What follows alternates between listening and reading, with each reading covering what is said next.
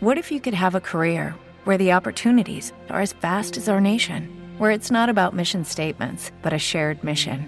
At U.S. Customs and Border Protection, we go beyond to protect more than borders from ship to shore, air to ground, cities to local communities. CBP agents and officers are keeping people safe.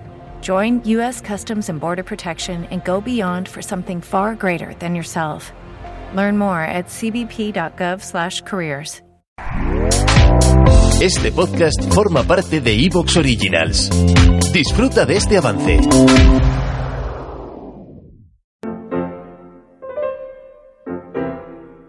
La contrahistoria. Un programa presentado y dirigido por Fernando Díaz Villanueva.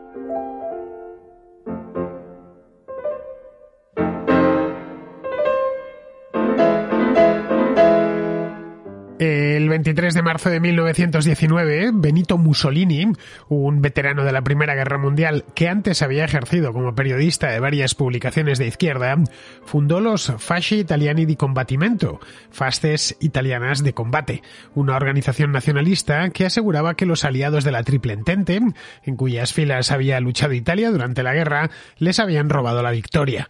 El movimiento nacía en un momento especialmente convulso. Los dos años que siguieron al final de la guerra fueron muy difíciles en Italia. Se sucedieron las huelgas obreras y en algunas zonas del país se llegaron incluso a ocupar tierras y fábricas. En ciudades como Milán se constituyeron consejos obreros a imagen y semejanza de los soviets que habían provocado poco antes la Revolución de Octubre en Rusia. Los fasci italiani di combattimento de Mussolini explotaron con bastante éxito la situación que había, la mala situación que había en Italia, excitando los ánimos de los nacionalistas italianos y de una burguesía que se sentía acogotada ante lo que parecía una reedición de la revolución bolchevique. En 1922, ese primer movimiento había crecido y ya se había convertido en un partido, el Partido Nacional Fascista, y tenía apetitos de poder. Mussolini organizó entonces una marcha sobre la capital, sobre Roma, con unos 30.000 hombres ataviados con camisas negras, alegando que los fascistas eran los únicos capaces de garantizar la ley y el orden. Una vez en Roma, los fascistas exigieron la dimisión del primer ministro y que ese puesto fuese ocupado por Mussolini.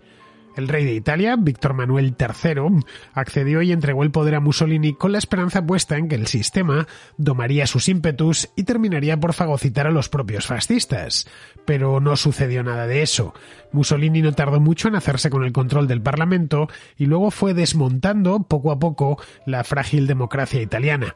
Sobre él, sobre el antiguo sistema, nació un nuevo régimen que rompía por completo con el sistema liberal parlamentario que había caracterizado a la Italia reunificada desde sus orígenes en 1861.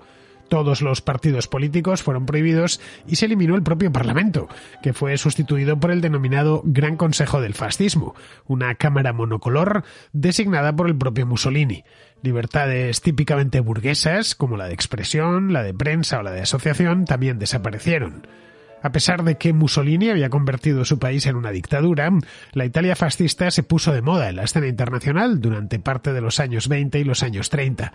Mussolini llegó a ser muy popular en Italia y también en el extranjero. Muchos le veían como un reformador y el régimen que había creado pronto encontró imitadores en otros países de Europa, como España, Rumanía o Alemania. El fascismo se veía entonces como algo moderno, que acababa con el liberalismo decimonónico y cerraba el paso a revoluciones comunistas como la rusa. En el exterior, Mussolini desplegó una política exterior muy activa porque quería reconstruir de forma un tanto fantasiosa el Imperio romano y transformar Italia en una potencia colonial. Lo primero, lo del Imperio romano, nunca estuvo en su mano. Lo segundo, lo intentó con la invasión de Etiopía, una campaña que ocasionó una gran crisis internacional en la sociedad de naciones.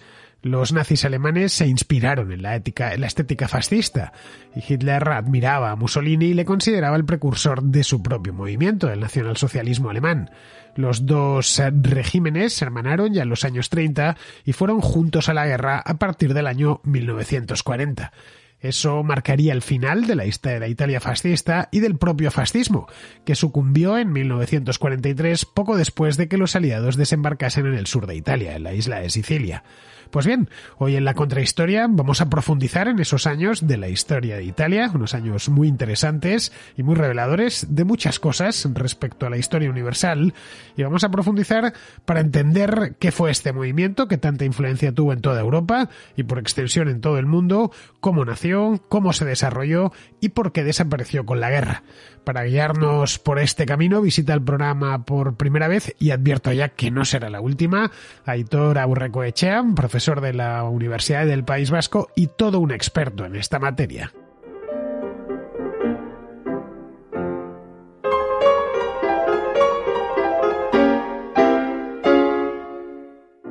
Hay pocas palabras en lengua castellana, y no solo en lengua castellana, también en inglés, en francés y en casi cualquier idioma del mundo, más polisémicas que fascismo. Fascismo significa casi cualquier cosa, siempre necesariamente mala. Cuando a alguien le acusan de fascista, se molesta, y con razón, por todas las connotaciones negativas que tiene el término.